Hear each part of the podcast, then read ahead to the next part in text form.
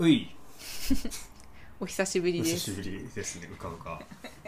もうやめたんだと思って。いやいやしばらくの沈黙の後 謎の復活を遂げる。はい。あのあれですよね。なぜか2000回以上サロネンが再生されていたり。あそう。1500回？1500回か。うん。全部で2000回以上2000聞かれて回か。誰が聞いてるのかが全然わかんないけどやる気を出して続きをやります 今日は来週急遽の演奏会を聴きに行くのでその予習です。うん。うい。その曲目は、ブルックナーうのん、9番です、違うよ。え？交響曲第8番だよ。すでに間違ってた。すでに間違っている。8番を聴くのか。そうですよブルックナーとは？ブルックナーとは？てかですね。ヨーピコはブルックナーが苦手なんですか？はい。苦手なのはなぜ？今までに苦手以前に？あどうぞ。いや今まで、まず一番最初に聞いた時に、うん。よくわかんないなって思って、うんうんそれは4番うん。うん、4番だね。を聞いた時に、うんなんかよくわかんなかったなと思って、でその後2回聞いているらしいことも忘れていた。9番と何番 ?3 番？3番。を聞いたらしいけど忘れてた。全然興味がなちないみにだからそのヨッチンが聞いてるのはヨッチンってかヨーピコが聞いてるのは4番はだからアクロスで何年か前にインバルが指揮して東京東京と交響楽団が来た時の4番であれは良かったよ。あそう。なんかね、うん。あのすごい金管をバカバカ鳴らすうん。攻めみたいな演奏で、うん。あのブルックナーの演奏の系譜の中のすごいこう、モダニズムブルックナーみたいな演奏であれはあれで面白いと思って聞いた。うん。で3番はあのロンドンでイロフスキとロンドンフィルか。の演奏でしかもあれ第2項っていうちょっとマニアマニアックっていうか初項でもないし第あの最終項でもなくなんか第2項多分第2項でやっていて、うん。なんかへんてこな項のやつで、うん。その話をしたのは覚えてる、ででもユロフスキーは式がすごい好きだから、うん。式を見てるのが楽しくてちょっと曲のことあんまり 覚えてない、あれもまあ良かった。うんであの9番はアクロスでまたあのゲルギエフとミュンヘンフィルがやってきて、うん。まああれ演奏ひどかったね。なんかモワモワしてた、我慢しててでもうなんかもうかつてのミュンヘンフィルが見る影もなくなっておりもうなんか悲しみとともに聴いたって感じだったね。うん。だかだからら全まああれは仕方がない。あれであれなのは残念。でしかし9番自体は大傑作ですよ。うん。ん。とても素晴らしい曲です、うん。なんか金管だなっていう、金管がねそうね。うん、なるね。バーンってね、っていう印象は確かにうん。思い出した、そう。それがブルックナーの。えだから逆にでももう少し聞くとそのブルックナーの苦手なうん。のはなぜ、うーん。何かと比較して話してくれると分かりやすいかもね。普通だって好きな曲はこんな感じなんだけどブルックナーこうみたいなさ、なんだろう。なんでブラームスなんかそんなにうんなんだろうな。印象に残る旋律がない。そう、うん。そうかな。まあ確かにねメロディーメあーでもね後期の、うん。あだから5番ぐらいまではそう、まあ、6番ぐらいはそうだと思う、まあ、5番ぐらいはそうだけど、うん。まあ、特に7番とかはうん。一楽章もう旋律がすごく有名で、まあ、その旋律で一躍有名にブルックナーになったみたい聞く機会が少ないからなんか比較できるほど聞いてないからなああなるほどね、まあ、だから逆にだからあの交響曲をメインに書いた人だから、室まあ、室内楽もあるっちゃあるけど弦楽四重奏とか、だけど弦五重奏か。だけどなんかねそんなにこうやっぱ交響オーケストラが好きな人で、うん。かつその何も交響曲が好きな人うん。が真理を求めて聴くみたいうんうんなところがまあある。作曲家ではあるね。うん。ブルックナーはうん、どんな作曲家ですか？ブルックナーは、えっと、2つとの答え方をすると、うん。だからまあ作曲者個人は、うん。まあ、だからもうよく言われてるっていうか、まあ、何より今年あれですよブルックナーイヤーなんだよね、うん。没後150周年かなんかで、うん。まあ、だから休業もやるのかもしれないけど、まあ、もそうでもないか。去年もやってるか。あの今年はとにかく記念イヤーなんだよ、うん。でこの間朝日新聞にさブルックナーのなんか特集記事も出たりしていて、うん。にわか話題。うん。で、まあ、ブルックナー自身はだからまああのまあなんていうの？変なおじさんっていうか。コミュ障でしょ？コミュまあ、障コミュ障。典型今でいう典型的なコミュ障で、まあ、かつオタク気質だよね。で、まあ、非常にロリロリコンであり。ダメじゃん。で非常に古代妄想的で、うん。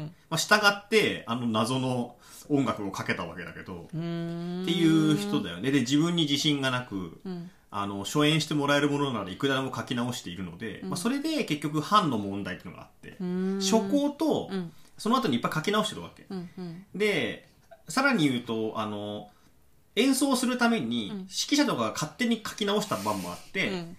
だからあの本当のブルックナーがやりたかったことはこれじゃないのっていううん。初稿があるんだけど、うん。ブルックナーが生きてる時にうん。最終稿っていうのを書いていて、うんそれは妥協なのか、うん。それともそっちの方がいいのかよくわかんない。それは指揮者の判断による。で最最近はっていうか、まあ、初稿がだ再発80年代くらいからうん。初稿が再発見されて、うん。その元々のブルックナーが考えていた非常にこう野生の思考的なあの野非な感じっていうのが再評価されてはいるけど、うん俺は個人的にはやっぱり後期ブルックナーがすごい高みに達してるので、うん。後期に達したブルックナーが後期の観点から書き直すんよ、うん。だから8番書いた後くらいに、うん。もう3番4番5番とかバンバン書きなあ5番書き直してないか。ら3番4番とか書き直すわけ。うん。でそれによってもうなんか4番とかなんか別の曲みたいに変わってるで、えっと、初期はもうなんか意味のわからない最後はな謎の5連符の連打で終わるみたいなあの音楽なんか謎の狂乱で終わる感じだったのがこう真理の高めに登っていくような音楽に変わるんよ。でそれであ後期あなんかその後期のね晩年のブルックナーっぽくなっちゃって、なっちゃったってことで初期の野非な感じを求めてるみたいな、うん。あのところが最近再評価もされている。うーん。でだからっていうふうなのがまあブルックナー個人のやつよ、でブルックナー個人のもう話はもうとにかくエピソードはもう面白い話しかなくて、なんていうのあの死ぬ直前にさ、あの16歳のメイドに求婚したとかさ、うん。あのあの公開処刑を見るのが大好きだったっていう話があってで公開処刑をうん。もうすごいいつも見てて、うん。であのだから19世紀とか全然公開で処刑するじゃん、うん。罪人を、うん。でした後にもうすぐ帰ってきてずーっと祈ってたってその罪人のために、へえアンビバレンツな。うん、でも俺は絶対勃起してたと思うね、そうだね。うん間違いないやろ。完全に性的ね全に性的盗作でしかないそれは。でも教会のオルガニストだったんであしょ？そう。で教会のオルガニストだったし、うん。大違法ポリフォニーの先生でだからマーラーとかの音楽院の時うんのポリフォニーの先生なんよ、へえでだから交響曲3番のピアノ風とかを多分作ったのはマーラーとかなんだよね。へえでちなみにさっき言ったけどマーラーはうん。自分の先生30 40歳ぐらい年上なんだよね、ブルックナーが、だけど絶対ブルックナーの作品はうん。後世に残らないだろうと思って、うん。だいぶブルックナーからパクっている。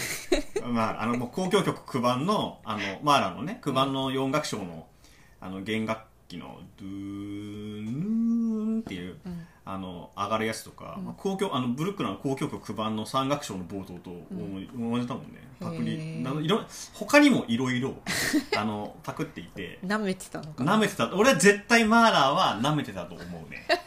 ブルックナーをさっきもなんかあのねあのオッターバンの小室さんが書いてたけど、うんなんかマーラーはだからもういもうイケイケの IT 企業の社長みたいな感じ、うんうんうん。でブルックナーはもうだからあのひコミュ障の引きこもりオタク。ね、オタク。うん。でたまたま大学の時先生で、うん。すげえ才能あるけどこいつはどうせ世にはコミュ障なので、うん。世には出ねえなと思ったマーラーが俺がいいところを使ってやるぜみたいな感じだと思うけど。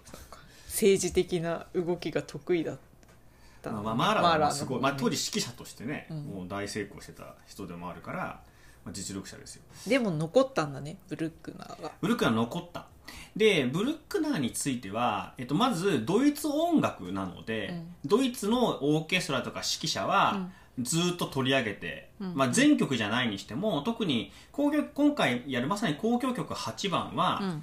えっと、ドイツの指揮者は結構ずっと取り上げている、うん。でブルックナーが今みたいに演奏されない時代から、うん。えっと、ブルックナーの交響曲8番とか7番は結構演奏されてる。で例えば、えっとまあ、そのだから戦前の指揮者、まあ、フルトベングラーとかも、うん。あのベルリンヒルでずっとやってたし、うん。えっと、何より例えばね印象的なので言えばカカラヤンがうん。ベルリンフィルと初来日か2回目で来た時だから日本の1950年代か60年代の日本公演でブルックナーの8番やってるで多分その頃ほとんどみんなブルックナーなんて聞いてないと思うんだよ。よっぽど聞いてる人じゃないと聞いてないけど、うんその頃からでもカラヤンとベルリンヒルの演奏会のプログラムに上げてくるくらい、うん。ドイツ音楽の本流として、うん。ブルックナーっていうのはこううん。演奏されていた、うん。ただえっと、やっぱり7番とか8番くらいドイツ音楽の本中でしか演奏されてなかったんだけど、うん。まあ、これはあの一般的にはそうだと思うけどだだんだんその辺ぐらいから、えっとね、ブルックナーが再発見されるんよね、うん。それはどういう再発見され方かっていうと、えっと、ドイツ音楽のよくわからんけど、なんかうねっていくっていうワワーグナーの、えん。ワーグナーの交響曲版みたいなうん。理解から、うん。えっと、20世紀のモダニズムが入って、うん。音楽を非常に構造的に見るっていう、うんうん。眼差しが入ってきた時に、ブルックナーの音楽がものすごく構構造的構築的にできている、うん。その側面うん。をフィーチャーしたような演奏っていうのはこうブワーンと立っていって、まあ、一般にはそっちが、うん。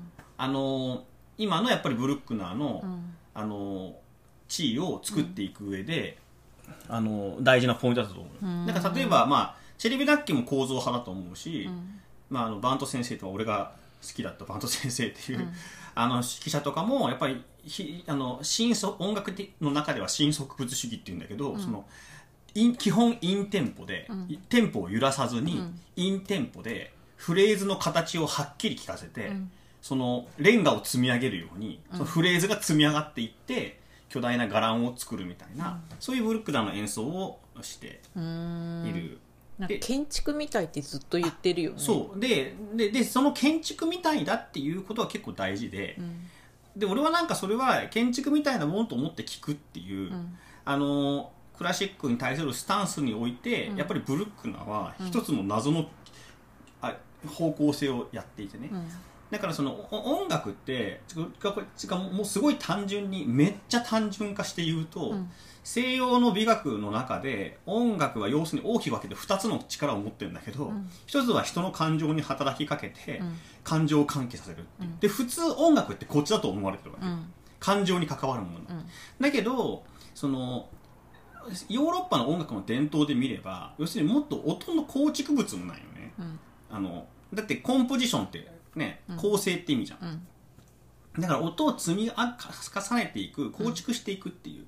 でそっちはどちらかというと感情を揺さぶるというよりは、うん。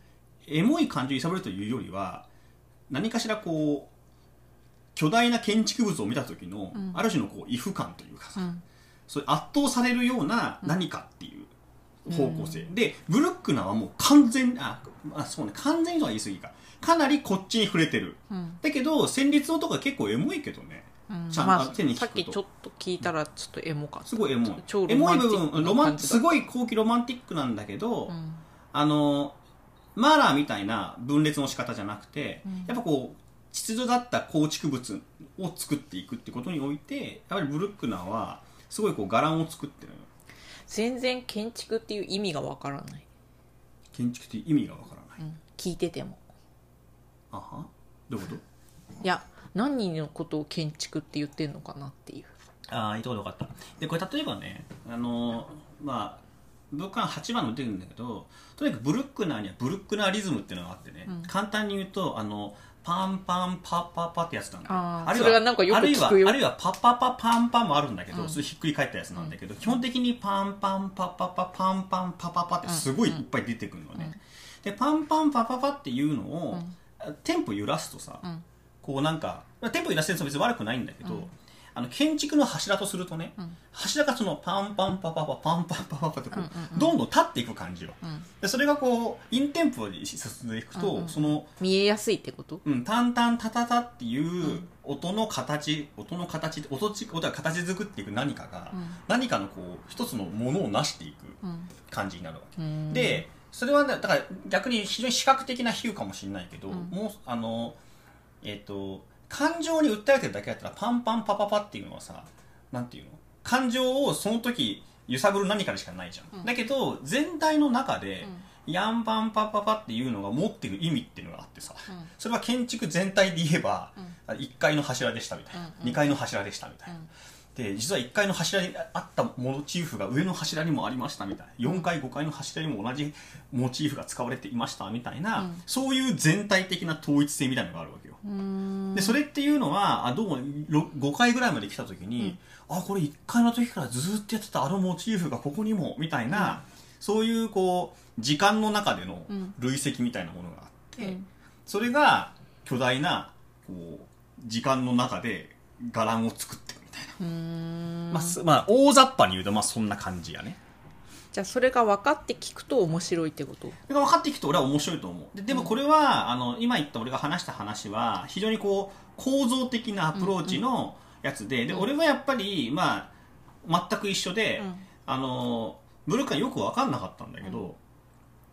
これ構造的に聞くってことかみたいなことにある時気づいて、海岸みたいな。うん。でもう少し言うとでそれでは開眼したのはどちらかというと初期の4番とか5番で、うん。まあ、5番とかも最強に構築的かつ爆上げって感じがするんだけど、うん。もうクライマックスが。うん。なんだけどあの7番とか8番は構造をあまり意識しなくても、うん。旋律として綺麗だし、うん。あの普通にあの盛り上がったりもするから、うん。そんな構築構築って感じじゃなくても聞けてたけど、うん。構築的視点を手に入れるとさらに良くなった。みたいなうん。なるほど。うん、ただあのぐるっと回って言うと、まあ、今回の交響曲8番は、まあ、構築的でもあるし非常にこうドラマティックでもある曲なので、まうん。あ、そのまさに弁証法的融合みたいうんな。したがって全ての交響曲の頂点にあると言えるうん。バイチェリビダッケ全てのって全作曲家のってことですね。全積極家のありとあらゆる交響曲の頂点にあるとブルックナーの8番は言えると。チェビダケが言っていた。へえ。そっか。でねそれはねあそういうふうに言う意味はよくわかるよ。そう。うん。あのーまあこれはさらにどういうことかというとえっとね その1時間20分もあるんでしょ？まあな長いかどうかまずいいんだけどえっとまずねえ交響曲っていうのはさ、ベートーベン以後さ、うん。なんか勝手に重重荷を背負わされてるジャンルなわけよ。うん。だからブラームスの、まあ、この間聞いたブラームスの1番とかはさ、ブラームス20年ぐらいかかってる謎のプレッシャー感じて、ん。でブブルックナーもね作曲し始めたの40歳ぐらいなんだよ、うん。でもう遅咲きの人で、ん。で交響曲しか書かなかったわけ、うん。でで9番まで書いて死んじゃうんだけどさ、でしかも未完で。で、えっと、それは交響曲というのがなんか謎のこう心理を解禁するあの音楽ジャンルとして抽象的であるがゆえに、うん。あのなんかすごいことが起きる音楽という特権的な地位をさ、へえ占め始めるわけ、うんうんうん。そのベートーベン以後ね。うん。でただベートーベンがうん。大体交響曲ですごいところまで行っちゃったから、うん。ベートーベンの後どうする問題っていうのがあるわけよ、うん。であの簡単に言うと2つに分かれた。うん。えっとベートーベンの第九をどう解釈するか問題で、うん。あれはうん。器楽だけではダメだから、うん。最後人の声に行ったのだっていう考え方があってこれがわあのワーグナーなんだよ、うんうん。だからワーグナーはベートーベンの大ああの指揮者で、うん。あのベートーベン自身も演奏したし、うん。あの人小説も書いててベートーベンモーデって小説があるんだけど、うん。あれでこうベートーベンの大工のことを考えていて、うん。だからつまりあれは器楽の可能性を突き詰めた結果1番から8番の9番の3楽章までうん。器楽、うん。楽器だけの音楽の可能性を突き詰めたベートーベンが、うん。その限界を打ち破るために人の声っていうのに来たのだ、そういう考え方でうん。見る人たち、うんうん。でこれはワーグナーうん。でもう一方はで9番のやっぱ最後はないわあれは、そうなんだ、うん。やっぱりあれは器楽でもっとなんとかできたんじゃないのっていう、へえ、まあ、これはハンスリック、まあ、ブラームス路線で。うん。だからブラームスの交響曲全部器楽でしょ、うん。っていうような話、うん。であのこれはややこしいんだけどブルックナーは、うん。あのででで当時はねあのブラームスあブルあのブラームスワーグナーの陣営に分かれてて、うん。まあ、ハンスリックっていう音楽美学者がブラームスを擁護していて、うん。その器楽音楽派みたいなのと、ワーグナーのうん。この無限旋律あの楽劇派っていう,、うん。こう2つに大きく分かれて、うん。こう喧嘩するんだけど、うん。ブルックナーはワーグナー派なんだよ。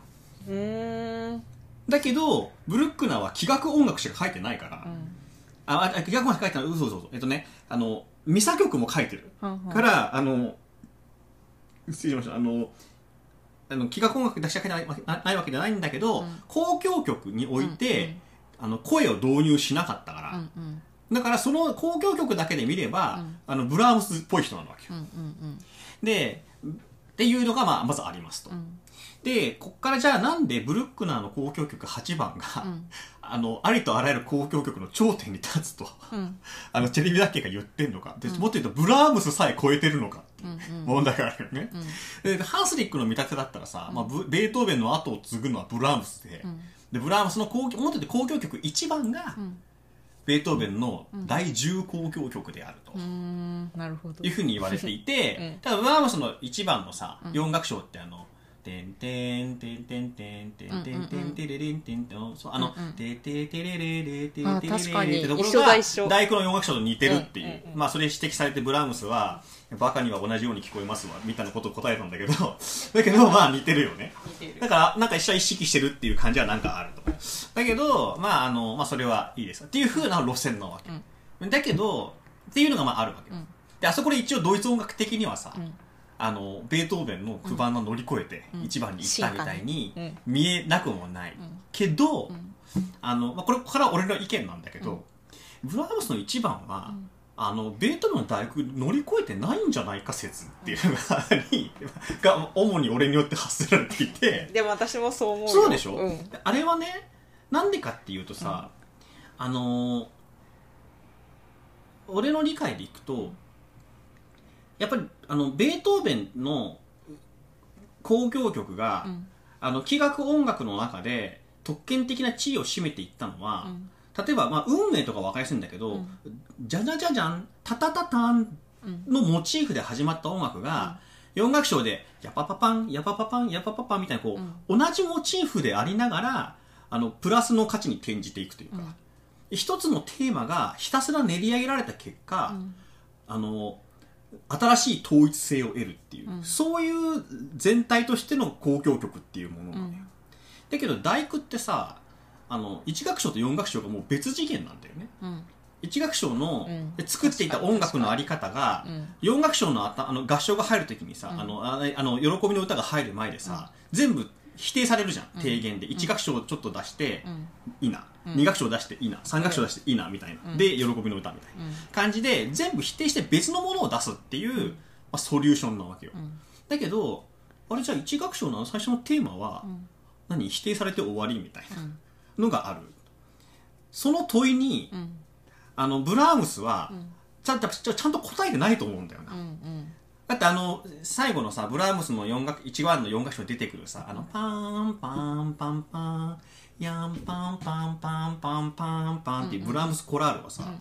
あれ4楽章の序奏に出てくる、ん。あポッと出ですよ、うん。1楽章に出てこないから。っていう意味ではあれどうなのみたいな、うん。あの全体の統一性はみたいなことをさ、うん。よりこうあの、突き詰めて考えると、ん。ちょっとやっぱりあそこには不十分さがあるんじゃないか、みたいなことを思うわけ、んで一方ね、うん。ブルックナーって人はうん。もう全部同じことをやってる人で、基本的に1楽章の第一主題が第4楽章の最後に出てくるっていう音楽をずっと書いてるんよ。へえずっと？ずっと。一番から？えっとね1番2番はちょっとちゃんと覚えてないけど、うん。3番以降は確実にそうで、うん。3番も4番も5番も6番も7番も8番もうん。1楽章の第1主題が第4楽章の最後に出てくる、うんでこれはなんか別にあのチャイコフスキーの交響曲5番でもさ、うん。最後に同じのが出てくるっていうなんか循環するっていうのその後少し流行ってるんだけど、なんちゃって循環じゃなくて、うん。なんで循環するかがちゃんとこう意味を持つ形で、うんあの循環するっていう、うん。なんか最後に出てきて OK みたいな感じじゃなくて、うん。あ隠して最後出てくるんだねっていう、うん。説得感を持って出てくるみたいなさ、うん。そういうようなあのものを、まあ、まあ7番までずっとやってきたわけよ。うん。でついに8番で、うん。あのその究極系をいったみたいな感じがしている、ででもっと言うとねうん。ちょっとこの1これ8番の第一次第聞いてみましょう。はい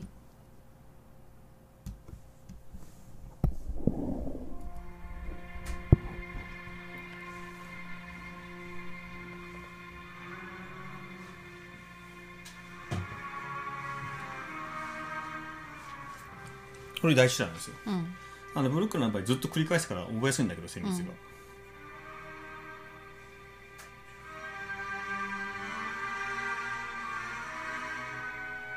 うん。いいやつね。うん。あのそのズルンズルンズルンズルズンってう。いう、んうん。でこれが、うん。要するにまああの4楽章の終わりにもねバーンって出てくるわけ、うん。簡単に言うと、うん。でまずこのせテーマがねうん。これあんま指摘されてなくて俺の勘違いじゃないと思うんだけど、うん。このヤパンヤパンヤパンヤパパンっていう。うん。リズムは何のリズムかっていうと、うん。あのベートーベンの第九の一楽章のテーマのリズムなんだよ。うーん。ベートーベンの第九の一楽章って何かというとねうん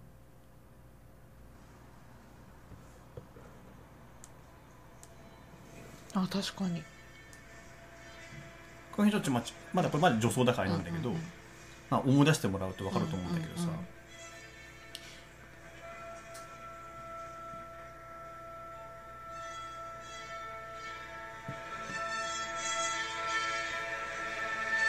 ここ出てくるやつ、うんうん。この。パターンねってやつですよ。はいっていうでしょ？確かに。だからさ確かに。だベートーベンの第九の一楽章がそのパパーンパパーンパパーンパカパーンって上から下にこう降りてくる。うん。のに対してブルックの8番は、うんうん。ドレ上げたーン、ね。ドレーンドレーンリリリンって言って、うんうんうんうんだから俺は、うんあ僕が思うにですねブルックアは確実に8番で、うんベートーベンの9番と対決してるはずなんだよ、へえと俺は思うでだうんだって同じだって同じテーマ使わなくていいじゃん、うんうんだけどこれで行くのだとうんしかも合唱を入れずにね、うんうん。人の声を入れずに最後に偉大な人帝勢こう統合うんうん。統一に達するのだっていうのが、うん。交響曲8番で、だから、チェレビダッケも、全交響曲に立つのだっていうふうに言ってると、僕は思いますね。なるほど、うん。しかもね、まあこれ先取りして言うと、うん。ブルックナーの交響曲の8番は、4楽章の最後で、うん。まあ第1楽章の第1主題もうん、こう、戻ってくるんだけど、うん。第2楽章の第1主題と、うん。第3楽章の主第1主題と、第4楽章の第1主題がうん、ポリフォニックに同時になるんだよ。でこれはあのモーツァルトの「ジュピター」のフィナーレのうん。コーダと一緒なわけ。っていうくらいもうとにかく統合が統合フェチみたいになっててもうとにかく統合を果たすのだと。くすべては全ては最後のフィナーレのコーダの、うんうん。あのしかも波長長なんだけど、うん。波長長のあの響きの中に全てがこう調和の響きの中で、うん。あののど同居するのだっていう。うん。そういう、あの、し世界がうん開かれている。で、ベルクナーの曲でも、ここまでうん最後に全楽章の主題をうん同時に、あの、響かせるっていうのはないんですよ。だから、やっぱ交響曲8番のフィナーレにおいて、うん。ある種交響曲、西洋音楽の、まあ、特にドイツ音楽を中心にした交響曲が持っている独自の、まあ、人定、もっとなんかそ非常にヘーゲル的な人定勢なんだけど、うん。弁証法的統合っていうのがうん。果たされている。うんっていうのが交響曲8番ですね。そっか。じゃあベートーベンうはん。否定してうん。否定してうん。新しいものって言ったけど合体させる方向で考えたってこと？そうそうそう。でだからそれは非常に古代妄想的な、うん。だってそんな全だてのから伽藍っていうの？そう伽藍、うん、まさに大伽藍ね、うん。でしかもそれは非常に古代妄想的で、うん。おそらくもう19世紀後半にあっても時代遅れな、うんあの古代妄想ですよ、うん。っていうのはその全てのねうん。1楽章の世界2楽章の世界3楽章の世界それ全部違うものがうん。4楽章も違う、うん。それが全て実は同じ響きの中で調和して成り立っているのだうんっていうのはさものすごい調和的な世界観じゃんで、キリスト教的世界観で、うん。神が作った世界の中にある古物というのは全て調和してあるのだとうん。いうような世界観がそのまま出てるんだけど、まあ19世紀の後半なんてさ、うん。もう産業革命も進んで機械化も進んで、うん。そんな神様が作った世界が調和してるなんてことはなくてさ、あのもっといろんな人たちがもううぞうむぞうのようごめいているうん。世界だけどの意味ではあのすごいこう古代妄想なわけよ。うんでもブルックナーがあまりにも強力な古代妄想を打ち立てているので、うん。その後、まあ、クラシック音楽はだから100年以上延命されたっていうかやっぱその調和するってやっぱすごいみたいな、うん。確かに現実は調和してないがしかし音楽でこんなに調和するってことは果たして調和の世界があるのではみたいな感じで、こう人々を惑わして知る。うん。でその調和の世界を見てしまう、まあ、チェリビダッキっていうかその典型だけど、うん。だからなんていうの見えてしまったものもさ、うん。見えてない奴らとの闘争であったうん。ということですよ。調和の世界があるんだ。だってあるんだよ現実にっていう。う、んこの響きはみたいなやつでうん。偉大なあの 偉大な世界が立ち現れる。まあでもそれが成功したってことね。この成功8番の中で。まあまあだからそれは演奏次第だよね。うん。ちなみに俺は今まで一度もブルックラの8番の演リアルの演奏ではあのジンテーズの達成感がなんかあんまり得られたことはないです 頭ではわかる。うんなってるのが、うんうんうんうん。これすごいって言って、あなんだけど、うん。ああ最後のあのフィコーダの何小節かの間で、うん。あ全てが統合してあ隠して世界これが調和か涅槃かみたいなうんのはないね、うん。うん。じゃあ難しいんだね。難しいね。うん。うん。だってそうだよね。違うものが4つも一緒になって調和を感じさせないといけないなんて。そう。ただ、まあ、それまでのねプロセスとか、うん。その各テーマとかをね、うん。ちゃんと覚えて聞いたりとか、うん。あのしていると、うん。全体が統合されている様子に、うん。あ来たみたいな感じが すごくこうある。そう。うん、そっか。でちょっと楽しみになってきた。すごいこれ来てるわ最後みたいな。そっか。でそれが全部最後あのでであその一楽章がねその、うんでれーんでれーうんんでれーんでりりんでしょ、うんあのでりりんが、うんあの半音でれれれんと落ちるのが最後は全音階に拡大されていて、ミレドで終わるんだようんそので全部の最後の音がミレドのドで終わるんだけど、うんだから全てはドの音にへえこう全てがこう修練するっていうえすごいじゃんブルックだからすごいんだってだからすすごくてだからまああの構造的にはそうなってる、それをなんか1時間20分がかけて、うん今のあの静かな始まりから始まって、こうドーンと閉じるというものになっているんですよ、うん。それがブルックの8番という曲ですね。わかりました。うん